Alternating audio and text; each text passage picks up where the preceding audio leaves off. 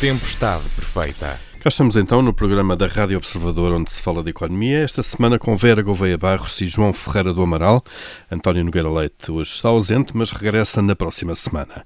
Nesta edição, vamos então olhar para as, as associações empresariais. A CIP apresentou alguns contributos para o crescimento económico numa altura em que surge uma nova entidade, a Business Roundtable Portugal. Vamos também olhar para o assunto que dominou estes dias, naturalmente, a entrada da Justiça no caso da Caixa Geral de Depósitos e a detenção de João Berardo e do seu advogado. Eu sou o Paulo Ferreira e esta é a Tempestade Perfeita.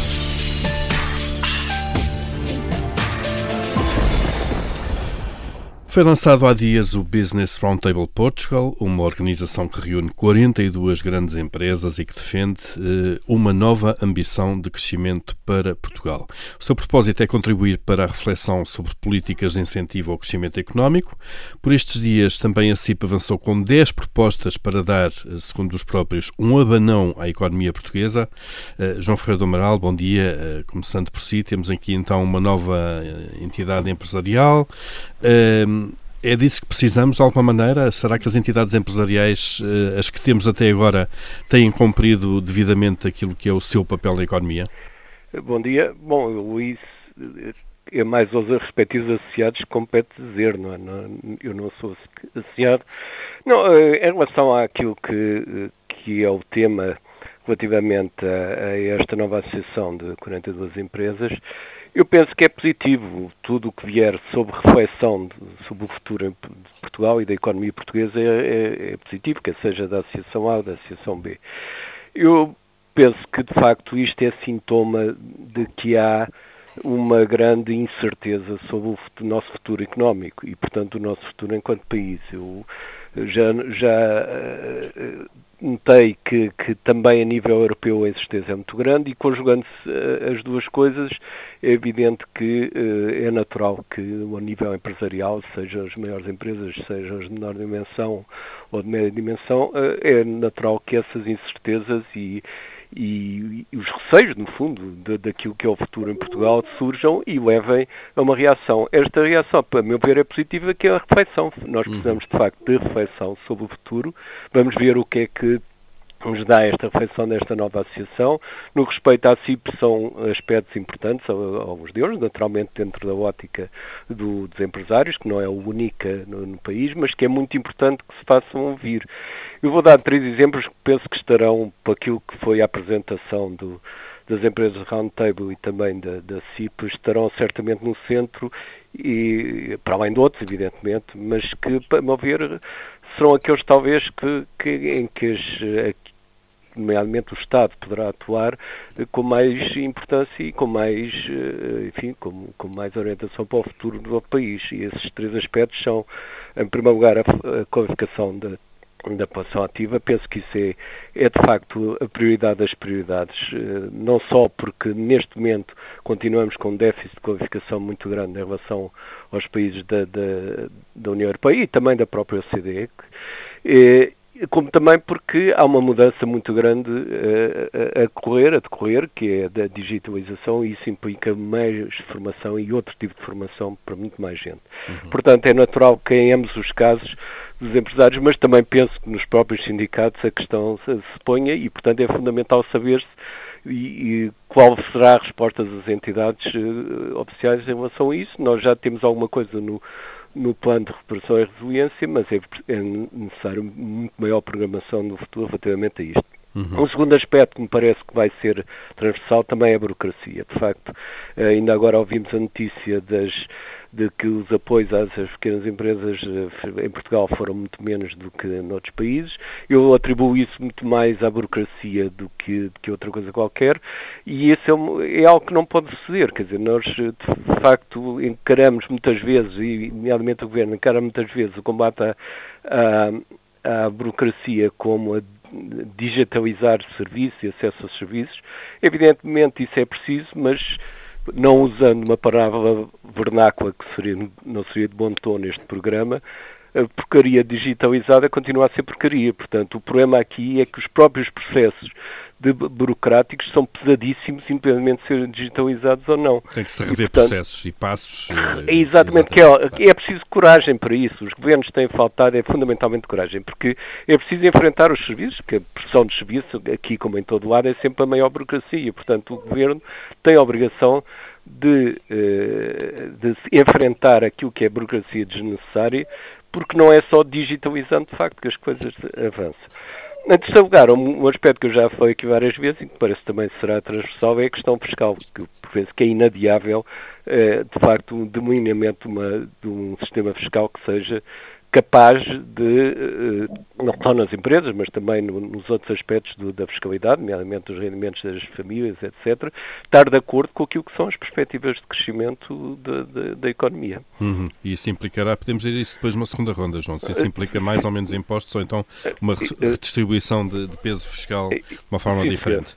Está bem. Exatamente. Vera Gouveia Barros, eh, bem-vinda também.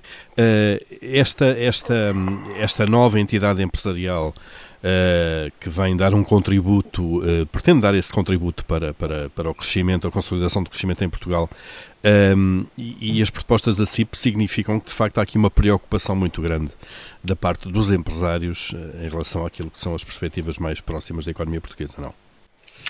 Acho que há uma preocupação, sim, mas eu também acho que estes movimentos fazem parte de uma democracia hoje, saudável. Hoje, hoje há companhia, Vera. Hoje temos companhia. Hoje temos, sim, sim. Hoje, confinamento se, e teletrabalho são sim. assim. O Zay também quis dar a sua opinião sobre o e é tema. Às vezes é capaz de ter algumas ideias sensatas, eu aposto, mais sensatas que outras. Uh, mas dizia eu que isto, esta participação, este envolvimento, eu acho que é saudável e, e faz parte do meu conceito de, de democracia.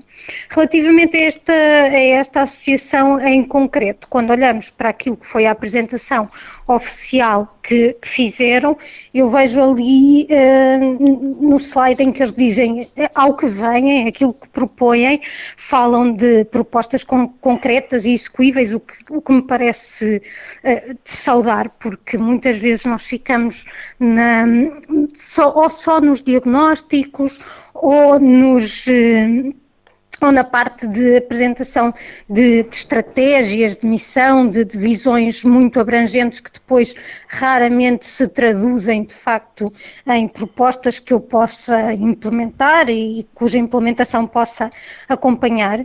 Depois falam na disponibilização da experiência, do conhecimento, do pragmatismo e dos recursos e, e isto parece-me também fundamental porque eu, dificilmente eu poderei apresentar as tais propostas se eu não tiver, se elas não forem uh, ao encontro de problemas que eu tenha identificado e que tenha quantificado, uh, que tenha estudado devidamente, portanto, não, não ficar simplesmente pelo. Uh, pelo achismo que tantas vezes pauta a, a, a condução de, de, alguma política, de alguma política pública e depois dizem que estão a pensar na, na, sociedade e não nos associados, o que me parece bom, espero que seja mesmo aqui uma perspectiva deste contributo para o desenvolvimento do país e não uma lógica corporativa de defesa de interesses, como depois, eh, porque isso, e, falámos nesse, nesse aspecto quando abordámos o tema do mercado de trabalho, esta visão às vezes muito entrincheirada da, da, da luta de uns grupos com, eh, com os outros, e não uhum. é isso que que eu, que eu espero que esta associação traga. Portanto, um, Aqui, saúdo o seu surgimento e, e, acho que em Portugal há falta destes, destes grupos empresariais e, e, não só, os chamados, o, este envolvimento da, da sociedade civil que tenha o tal conhecimento, que tenha os tais estudos eh, mais setoriais ou mais abrangentes para apresentar e que possam ser um contributo, até mesmo quando há, por exemplo, um, quando é feita consulta pública em determinada legislação, portanto, eh, eh, essa legislação depois também os contributos que recebe fazerem, virem já fundamentados em, em, em estudos e em uma reflexão prévia e não em algo que é atabalhoadamente feito durante duas semanas só para reivindicar isto ou aquilo. Uhum.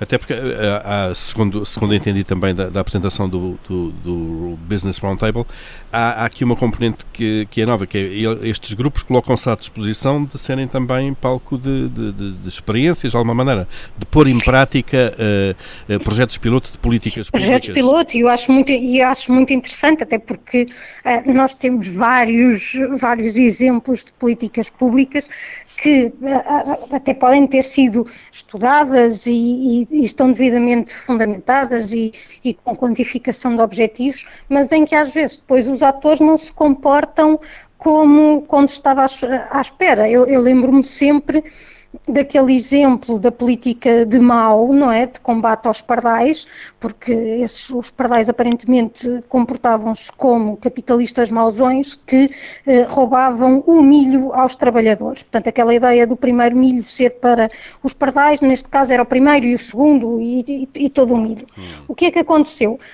Um, a política de, de, do combate às, às, várias pragas, onde estava eh, incluída os, os pardais, foi bem sucedida.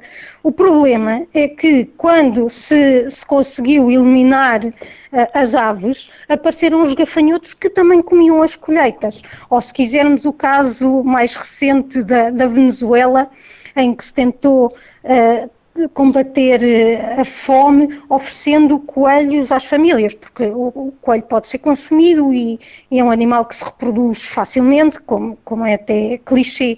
O que é que aconteceu? O coelho é também assim aquela bolinha de pelo, fofinha, com umas orelhinhas compridas e, portanto, o que as famílias acabaram por fazer foi adotá-los como mais um elemento da família, mais uma boca para alimentar e não um alimento. Portanto, uh, estes projetos piloto também são bons para nós conseguirmos perceber muitas vezes estas reações que não fomos capazes de, de, de prever, que, claro, que ia gerar estes comportamentos que não, que não fomos capazes de vislumbrar, não é? Portanto, se calhar se temos testado isto com meia dúzia de famílias, tínhamos percebido que, uh, que o assim coelhinho. Ideia, claro. Não, pois que o coelhinho ia ganhar nome e consumir cenouras. Muito bem. Saber sempre se a realidade confirma a nossa fantástica teoria, não é?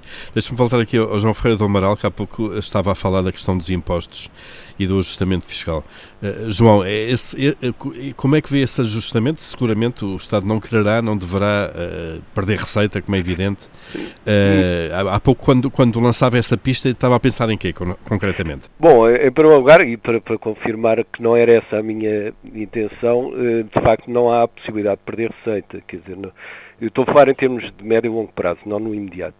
Em termos de médio e longo prazo, nós temos um processo social que é inutável e que temos de, de, de gerir o melhor possível, que é o envelhecimento da população. E não há dúvida que o envelhecimento da população, de uma forma ou de outra, vai exigir sempre uma, uma cobrança elevada de, de impostos simplesmente essa cobrança de impostos será uma carga fiscal maior ou menor consoante o crescimento económico. Se o crescimento económico for rápido, essa, esse montante de impostos eh, representará menos por, por, por cada um, cada entidade que tem de pagar.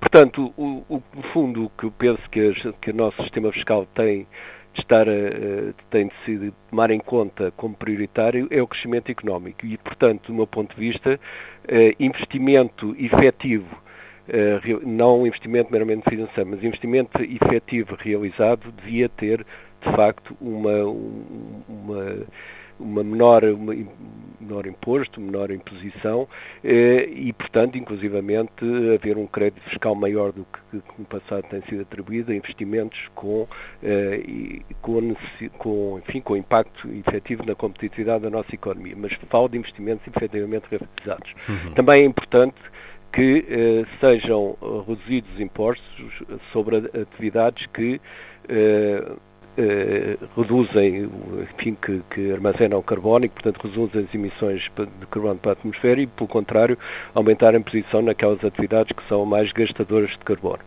Uh, e por aí fora. Portanto, uh, eu penso que o, no que respeita aos impostos sobre as empresas é aqui uma questão fundamental, que é garantir que não é pelo facto de haver impostos excessivos que não se fazem os investimentos e que não se muda a estrutura da economia. Portanto, Por virem outro... mais incentivos da, da, da, parte fiscal. Sim, ao investimento. O, claro, claro. o lucro distribuído, do meu ponto de vista, deve ser, deve ser tributado como, como, como qualquer claro. outro mas é o investimento realizado. Também me parece importante, e estou-me a recordar sempre, já não é a primeira vez que me recordo aqui no programa, daquele estudo feito sobre múltiplas taxas e impostos que há por aí fora, que são centenas, ou são penso que até milhares, 500, milhares. 500 e tal incentivos e Pronto, benefícios fiscais, não, é? não, estou a falar agora do, dos impostos, ah, das taxas. Impostos. Sim, sim, é verdade. É, e é acabar com tudo isso, tudo que, que, seja mais confusão relativamente a coisas que ainda por cima normalmente não dão grande rendimento. Acabar Aliás, com algumas, imagino que o Estado gasta mais dinheiro a cobrá-las do Por, que Muito do provavelmente, que tem, provavelmente. Portanto, eh, o que é importante fundamentalmente é que isto entre na agenda como um aspecto crucial do crescimento económico, não como algo que é para obter mais um, uns euros aqui, menos uns euros acolá, etc. Isto tem de ser uma estrutura fiscal que incentive o crescimento. E já agora também em termos uhum. da, da, gestão pública, eu também achei muito importante que, que possa haver experimentação de políticas públicas, isso nomeadamente quanto à qualificação das pessoas é importante. Uh, a CIP uh, chama a atenção para um aspecto que, a meu ver, também é fundamental, que é haver um controle mensal dos investimentos públicos eh, realizados, do seu estado de execução. Isso não é nada do outro mundo. Já no passado, há 50 anos atrás, quando os computadores ainda não eram utilizados da forma que são hoje, já se fazia esse tipo de controle. Portanto, isso pura e simplesmente desapareceu e é muito mau, quer do ponto de vista efetivo, quer do ponto de vista do incentivo ao dinheiro mal gasto que, que, que constitui. Portanto, aí do meu ponto de vista também é muito importante um controle permanente daquilo que o Estado faz em termos de investimento. Infelizmente, os orçamentos de Estado têm sido muito opacos sobre essa matéria e, portanto, isso é também uma coisa a reformular. Uma questão de transparência. Vera Gouveia Barros, estamos a 30 segundos, não mais do que isso, do, que, do, do fim desta primeira parte. Eh, duas notas sobre isto. Já falámos há pouco da formação. Eh, este reequilíbrio da, da carga fiscal seria importante também? Eu acho que é importante e, e sublinho aquilo que, que o João disse não é só o nível da carga fiscal, mas é também muito a complexidade que ela tem, eh, porque, eh, e, e, por outro lado também uma certa segurança, ou seja, as coisas não estarem constantemente a mudar, as regras a, a serem diferentes, porque isso também introduz custos. Portanto, nós temos de ter a noção de que a carga fiscal uh, depende do nível de crescimento económico que tenhamos, claramente, mas o inverso também é verdade, ou seja, estes aspectos depois também têm impacto no investimento, na produtividade das empresas e, consequentemente, no crescimento da economia. Além da, da matéria fiscal, eu, eu, gostaria de destacar também a, a referência que foi feita à formação, à qualificação da mão de obra, que é um aspecto fundamental, é, um, é daqueles atrasos estruturais que sistematicamente são referidos uh, quando se caracteriza a economia portuguesa, que nós ainda não, não conseguimos resolver e, e, e, que me parece, talvez até por, por, por defeito de, de formação, por defeito profissional, que é um aspecto fundamental na, para, para o crescimento sustentável da nossa economia, principalmente até numa altura em que estamos perante os desafios da tal digitalização, da robotização, em que as competências terão de ser outras. Uh, portanto, é preciso preparar também a força de trabalho para, para isso. Muito bem, estamos, eh, chegamos ao fim da primeira parte de Tempestade Perfeita, voltamos já a seguir.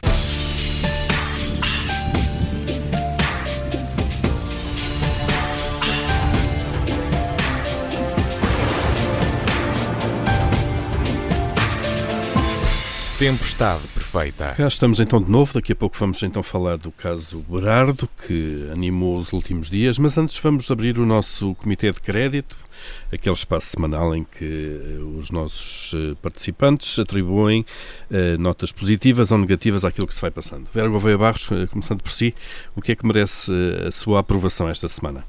Eu esta semana vou, vou aprovar um projeto de lei apresentado pelo Bloco de Esquerda relativamente à proteção do regime de exclusividade no mandato do, dos deputados. Portanto, nós sabemos que os deputados, que o mandato de deputado é exercido em regime de, de exclusividade e em que está previsto até um, um abono mensal para, para as despesas de representação, precisamente devido a esse, a esse facto. Uh, depois, havendo, caso, abono esse que não existirá caso o o, o, tal mandato não seja desempenhado no regime, no regime de exclusividade. Já sabemos que estas normas depois têm sempre, estão sempre sujeitas a, a interpretações diversas um, e, portanto, aquilo que o Bloco de Esquerda vem, vem propor é que isto seja clarificado e que, de facto, se entenda que o mandato de deputado é exercido em, em exclusividade, sem, sem acumulação com outras com outras ocupações profissionais, sejam elas remuneradas ou não, sejam um, de que natureza forem, eh, inclu, incluindo a participação nos órgãos sociais das, de, de, pessoas coletivas, o, que aliás já está previsto também no, no, atual regime, mas que isto de facto seja uh, implementado e que a tal bonificação que, que está prevista só aconteça uh, efetivamente nos casos em que, em que, o, em que o mandato é.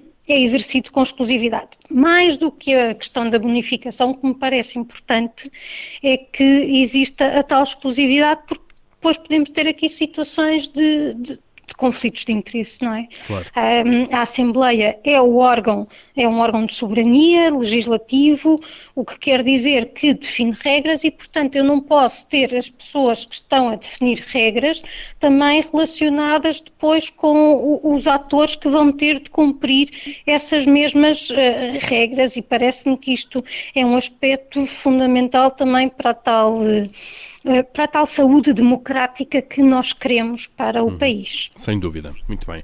Então, eh, nota positiva para isso. João Ferreira do Amaral, eh, do seu lado, o que é que, o que, é que aprova esta semana? Olha, aprova, aprova a entrevista que o Primeiro-Ministro concedeu ao público ontem, que saiu ontem, sobre a questão europeia. Eu penso que é importante, é talvez nos últimos tempos eh, entrevista ou comunicação mais importante sobre esta matéria, porque há vários aspectos que o Primeiro-Ministro, no fundo, toma uma opção, coisa que tem faltado muitas vezes à nossa gestão europeia. Por exemplo, eh, em relação ao, ao eixo, ao chamado eixo franco-alemão, diz que não funciona, e o meu ver tem, tem toda a razão. Não faz sentido que dois países que representam um terço da população da União Europeia eh, decidam sobre o que a União Europeia deve fazer. Ao contrário, muita gente bem pensando que acha isso bem, eu não acho, e portanto considero que foi muito importante o Primeiro-Ministro ter, ter referido isso, como foi muito importante ter, ter referido que eh, também não há viabilidade nenhuma de haver do fim da unanimidade no que respeita às decisões sobre política externa, que é um, um aspecto extraordinariamente importante, principalmente para países como Portugal, manter sempre a possibilidade eh, de eh, contrariar eh, essas decisões e também, como nesse sentido, aquilo que ele disse sobre a inviabilidade dos Estados Unidos da Europa. Ou seja, numa penada, o Primeiro-Ministro arredou tudo o que é as concepções mais federalistas uhum. que têm entrado por aí, muitas vezes, subrepticiamente. Eu penso que era muito importante que os outros países, que os outros partidos, se não tivessem mais preocupados a saber se o ministro Eduardo Cabrita vinha a 150 km ou a 200, se, se pensarem um bocadinho sobre estas matérias não lhes fazia mal nenhum, mal nenhum, porque é uma questão fundamental para o futuro e, e penso que é claríssimo para toda a gente e, e, provavelmente até para os empresários terá sido um dos aspectos mais importantes daquilo que falámos há pouco, é claríssimo para toda a gente que a Europa está numa situação muito complicada claro. e, portanto, neste momento as saídas do futuro da Europa estão, não são claras, mas o status quo também não é possível de, de, prolongar muito tempo e, portanto, é inadiável, do meu ponto de vista, uma reflexão nacional sobre essa matéria. Sobre isso, portanto, nota positiva aqui para a visão do Primeiro-Ministro em Sim, relação me pareceu uma visão afirmativa, uhum. que é uhum. normalmente o que tem falhado em todos os governos relativamente à Europa, nós vamos sempre atrás do dinheiro e pouco mais do que isso. Esta é uma visão afirmativa, Pode-se concordar ou discordar, mas é importante que se concorde ou discorde, fundamentando as, as coisas. Sem dúvida, não fica ali no meio da ponte, basicamente. É? Exatamente. É? Claro, é clarificadora. Vera Gouveia Barros, vamos para, para os chumbos uh, no Comitê de Crédito esta semana. Qual é o seu?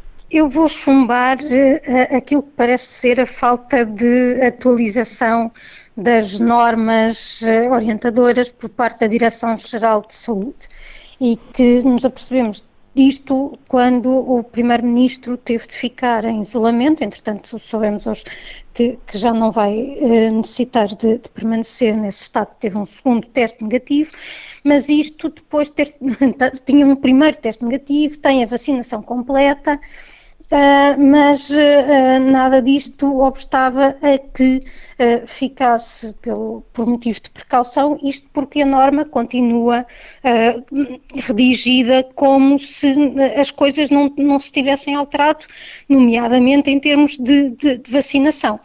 E, e, e eu chumbo isto porque, não, não tanto pela pela circunstância de termos eh, ficado com o Primeiro-Ministro em uh, isolamento, mas antes pelos sinais que isto uh, transmite à população, pela sensação de que as coisas não fazem sentido. Nós temos tocado nesta tecla aqui repetidamente e eu vou tocá-la mais uma vez.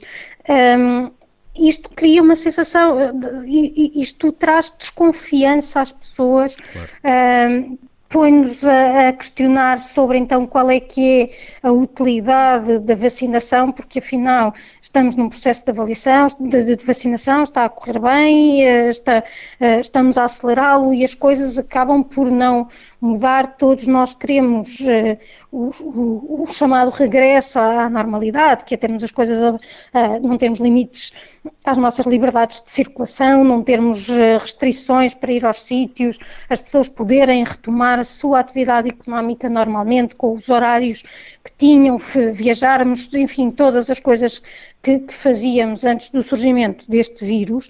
E tudo e, depois uh, parece que apesar das medidas que, que, são tomadas, continuamos eh, na, na mesma e, uhum. e, e, e, é tal questão de, acho que perdemos aqui um bocadinho de, de, de vista, deixamos de ter a perspectiva de qual é que era o, qual é que era o objetivo destas, destas medidas. Felizmente, nesta altura, o Serviço Nacional de Saúde tem conseguido dar conta um, dos, dos casos a necessitar de, de internamento, até porque, lá está, a vacinação reduz a incidência, é para isso que, que, que, ela existe, reduz a incidência de situações graves e, portanto, temos também de a, a, adaptar uh, as regras a estas novas circunstâncias.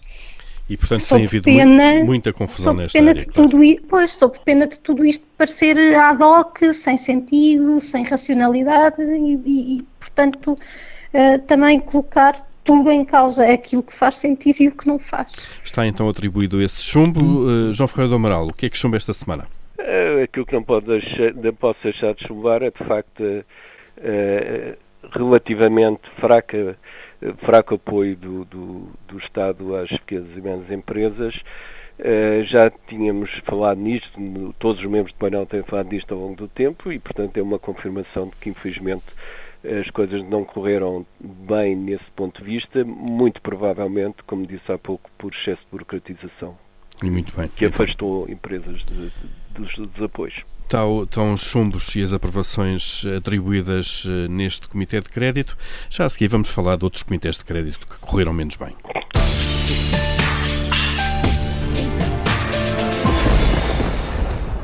E cá estamos então a falar da Caixa Geral de Depósitos, tem tudo a ver com crédito, de alguma maneira. A semana passada foram então detidos João Berardo e o seu advogado André Luís Gomes, foram interrogados e sujeitos a medidas de coação. Foi também, eh, entre outros, constituído arguído eh, Carlos Santos Ferreira, o então presidente da Caixa. Eh, Vera Gouveia Barros, com alguma surpresa que tomou conhecimento destas notícias ou a surpresa nestas coisas já não é assim tanta? É um misto é um misto. Não é surpresa que estas coisas aconteçam, acho que todos nós, eh, eh, até depois de, dos espetáculos a que fomos assistindo na comissão de inquérito, eh, não ficamos surpreendidos com, com aquilo de, de que, de que está a ser apontado a João um, e, aos, e aos demais arguídos, um, mas uh, se calhar ficamos um bocadinho surpreendidos com uh, ter, ter existido esta investigação e estar a ter algumas uh, consequências. Vamos ver até, até onde, porque também nessa parte já temos tido um, alguns desfechos que se calhar também não nos surpreenderam muito, dado uhum. este, este ceticismo relativamente ao, ao funcionamento da justiça.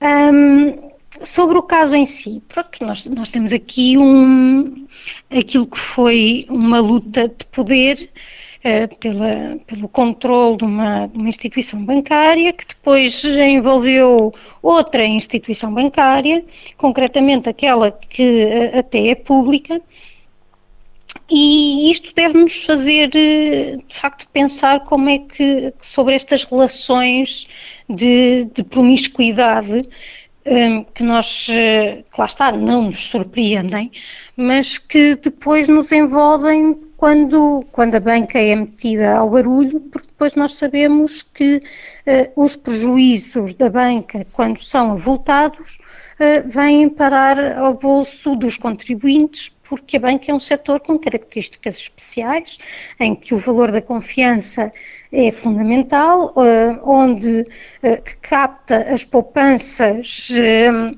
das, das, pessoas, das empresas e que, portanto, a sua falência não é exatamente a mesma coisa que a falência de uma lavandaria, embora até ambas se possam dedicar a alguns negócios de lavagem.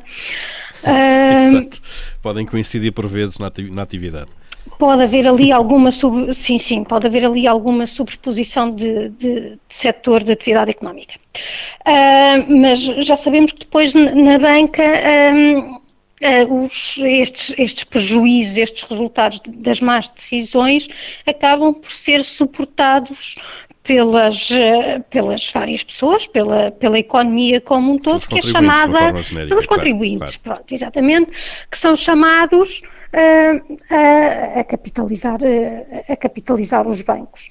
Um, e portanto temos aqui mais um, um episódio de agora envolvendo outros atores, mas daquilo que nós já vínhamos conhecendo sobre a forma como são feitos eh, negócios no país e, e negócios que envolvem a, eh, a, a banca e claro. que toda a teia de conhecimentos em que se baseiam.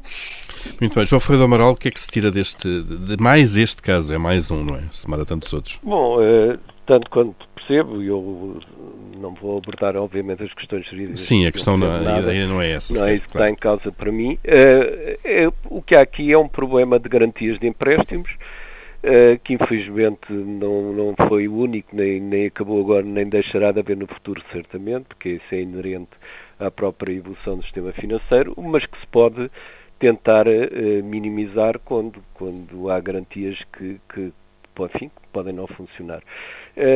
Quando as coisas vão bem do ponto de vista financeiro, quando as cotações vão subindo, quando as bolsas estão estáveis ou até em crescendo, eh, normalmente há sempre uma, uma vontade de, de, de, conceder crédito com garantias que noutras circunstâncias se calhar não seriam aceites e, e, portanto isso eh, tem muito a ver com o próprio funcionamento do sistema financeiro. Quando há pouco controle, como aparentemente terá havido neste caso, eh, é evidente que isso eh, agrava-se e, portanto, depois temos eh, estes amargos de boca que, que nos custam muito caro, não é? Muito, uhum. muito, caros. E, portanto, do meu ponto de vista, o que está aqui em causa, mas veremos o que é que dão as investigações, é garantias que não foram adequadas e falta de controle na prestação dessas garantias, mas veremos o que, o que é que vem resultado da investigação. Claro, vamos aguardar. Acham que de alguma forma, temos aqui mais um minuto ou dois eh, para este tema, acham que de alguma forma, Vera, eh, posso começar por si, eh, portanto vamos no já quarto, quinto talvez caso bancário, grandes foram três se quisermos, este da Caixa, BES e, e, e o BPN, Acham que de alguma forma ficámos vacinados em relação a este tipo de, de práticas, Vera? Ou, ou, ou, surpreendia que daqui a, algum tempo pudesse haver eh, mais, mais, mais algum tipo de, de, de, acidentes financeiros como este? Eu tenho, infelizmente, algumas dúvidas que se consiga imunidade de grupo relativamente a estes casos. Pela, pela dimensão já merecíamos, não é? porque, porque eu não sei uh, até que ponto um, estruturalmente alguma coisa mudou na, nossa, na nossa economia. Nós, nós tivemos muitos anos de condicionamento uh, industrial e, e de corporativismo e esse traço da economia portuguesa não, não, não desapareceu. E, e num país muito pequenino, eh, em que as pessoas todas eh, se conhecem e se frequentam, estas, estas relações depois de esta, esta promiscuidade nos negócios, eh, nos negócios e na política e estes laços, tendem, um, tendem a existir sobretudo também se, do ponto de vista uh, de, de, enquanto sociedade civil, não formos uh, exigentes e não exigirmos fiscalização e transparência uh, nestas, em, em geral, na, uhum. na, na, condução das várias, das várias atividades. Portanto, eu espero que isto sirva para alguma coisa, de facto, um, mais do que mais do que o aspecto punitivo, que tenha esse aspecto preventivo, efetivamente, eh, mas eh, hum, não estou assim tão tranquila quanto ao futuro, infelizmente. Quanto, quanto à vacina que teremos levado ou não sobre isto. É, pois. João Ferreira do Amaral acha que estamos vacinados ou não em não, relação a isto? Não, não, não. Ou então é uma vacina que dura muito pouco tempo a dar imunidade. Porque, infelizmente, como eu penso que isto é recorrente e que eh, quando o sistema financeiro estiver de novo, eh, tínhamos em alta, este tipo de comportamentos vai eh, outra vez aparecer. Agora, o que se pode fazer é uma maior supervisão e mais intensa supervisão. Aí pode ser que tenhamos aprendido alguma coisa e é um, um pouco a minha, a minha esperança. Mas em relação a, aos comportamentos e a tentativas de, desses comportamentos, aí não tenho grande esperança que desapareça. Muito bem, vamos com este ceticismo que, que, em que eu vos acompanho naturalmente. isto, tem sido, isto tem sido programas a dar cabo uns atrás dos outros de, de qualquer visão otimista, não é? Somos realistas, não Exato. Somos, não somos pessimistas. Exato, há quem diga que, que um pessimista é um, é um, otimista informado, não é?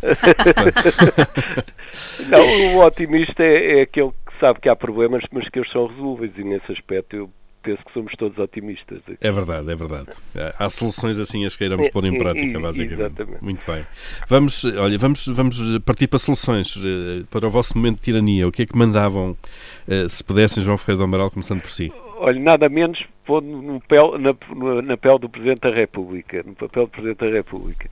E tem a ver um pouco com a entrevista do Primeiro-Ministro que há pouco referi. Eu pediria aos partidos um texto uh, fundamentado sobre questões sobre a integração europeia e do que esperam da integração europeia e o que esperam da Europa. Uh, isso seria bom para, se fossem documentos depois tornados públicos, para, para as pessoas saberem o que é que cada partido defende exatamente face às principais questões que hoje expõem à integração europeia. Muito bem, mais transparência aí também. Vera Gouveia Barros, se mandasse. Eu, eh, se mandasse, e em consonância até com aquilo que foi uh, um, a, o meu chumbo no Comitê de Crédito, uh, vou ordenar que uh, as normas da DGS sejam atualizadas de acordo com estas novas circunstâncias, com o novo quadro que temos em vigor, particularmente com aquilo que diz respeito à vacinação e que justifica que algumas coisas sejam alteradas. Parece. -me. Normas adequadas ao contexto atual. Muito bem. Fica aqui esta tempestade perfeita com João Ferreira do Amaral, Vera Gouveia Barros, António Nogueira Leite estará de regresso também na próxima semana. Uh, e até lá pode ouvir-nos sempre em podcast, nas plataformas habituais. Se já nos está a ouvir em podcast, então saiba que pode ouvir-nos na emissão da Rádio Observador em direto todas as segundas-feiras às 11 da manhã. Até para a semana.